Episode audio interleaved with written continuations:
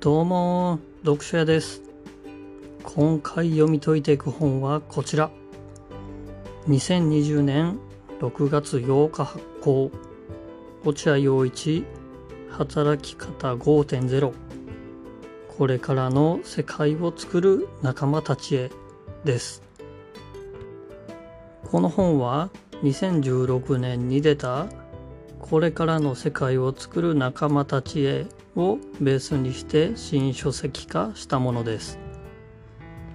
早速ではありますが、この本を読むと、どうすればスティーブ・ジョブズのような存在になれるか、というヒントを得られることができると思います。落合陽一さんといえば、ニュースゼロのイメージが強いと思いますが、大学の准教授をしていたり、国のプロジェクトを進めたり、オンラインサロンをしていたりと、めちゃくちゃ多動力を駆使してる方です。それでは読み解いていきましょう。第1章、人はやがてロボットとして生きるちょっと怖いタイトルですね。基本的に力技でどうにかできることはシステムにやられると落合さんは言います。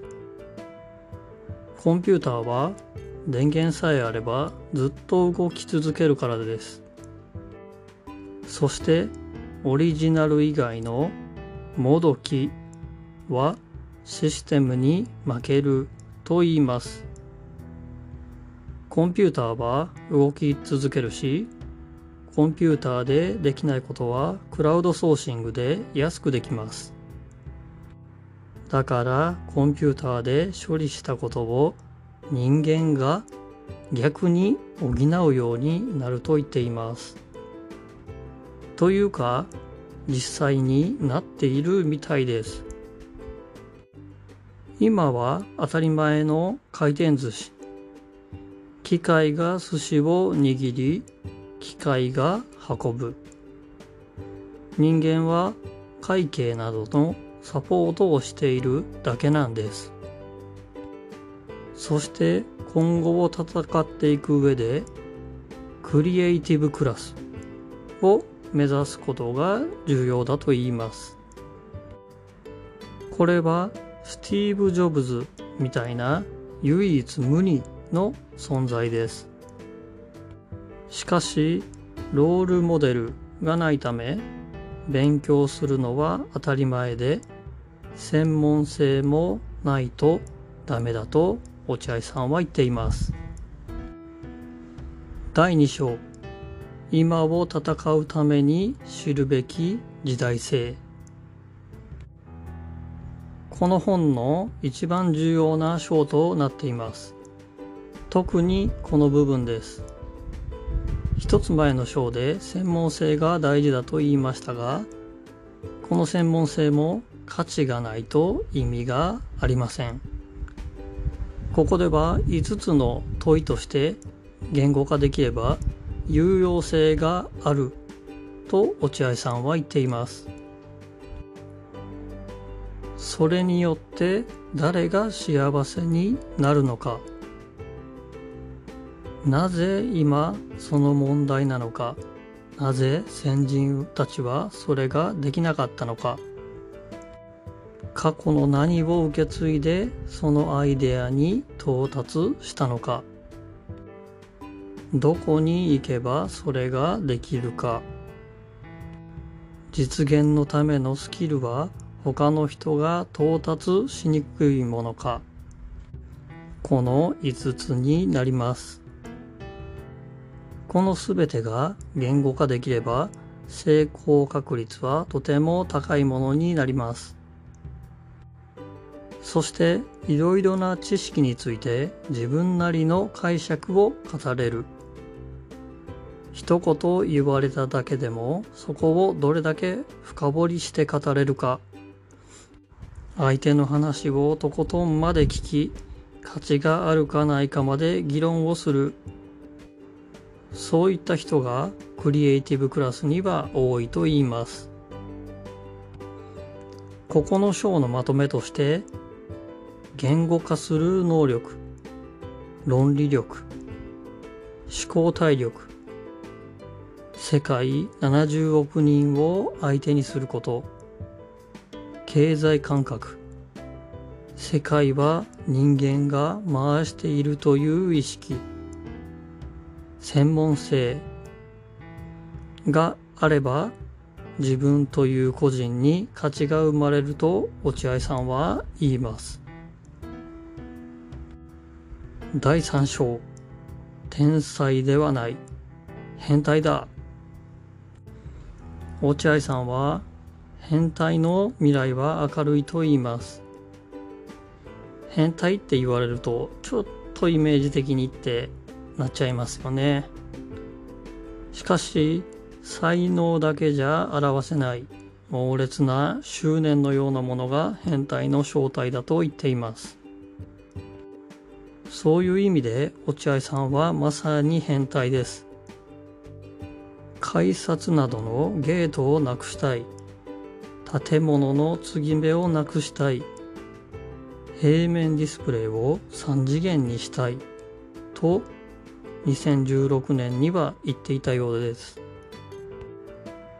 ちょっとというかかなりぶっ飛んでますね。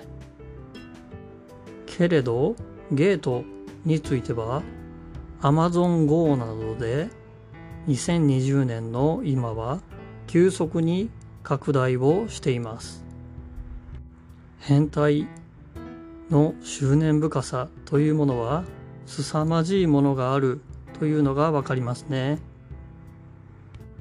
そして変態的な考えをするときには素人と玄人両方の考え方が必要だと言います。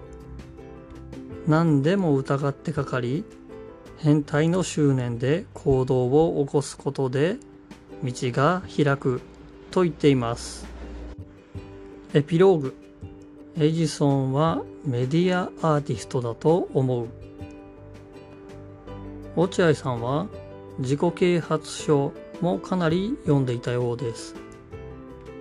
特にニーチェが好きらしく自分の価値を自己肯定することがこれからの世界でとても大切だと言います。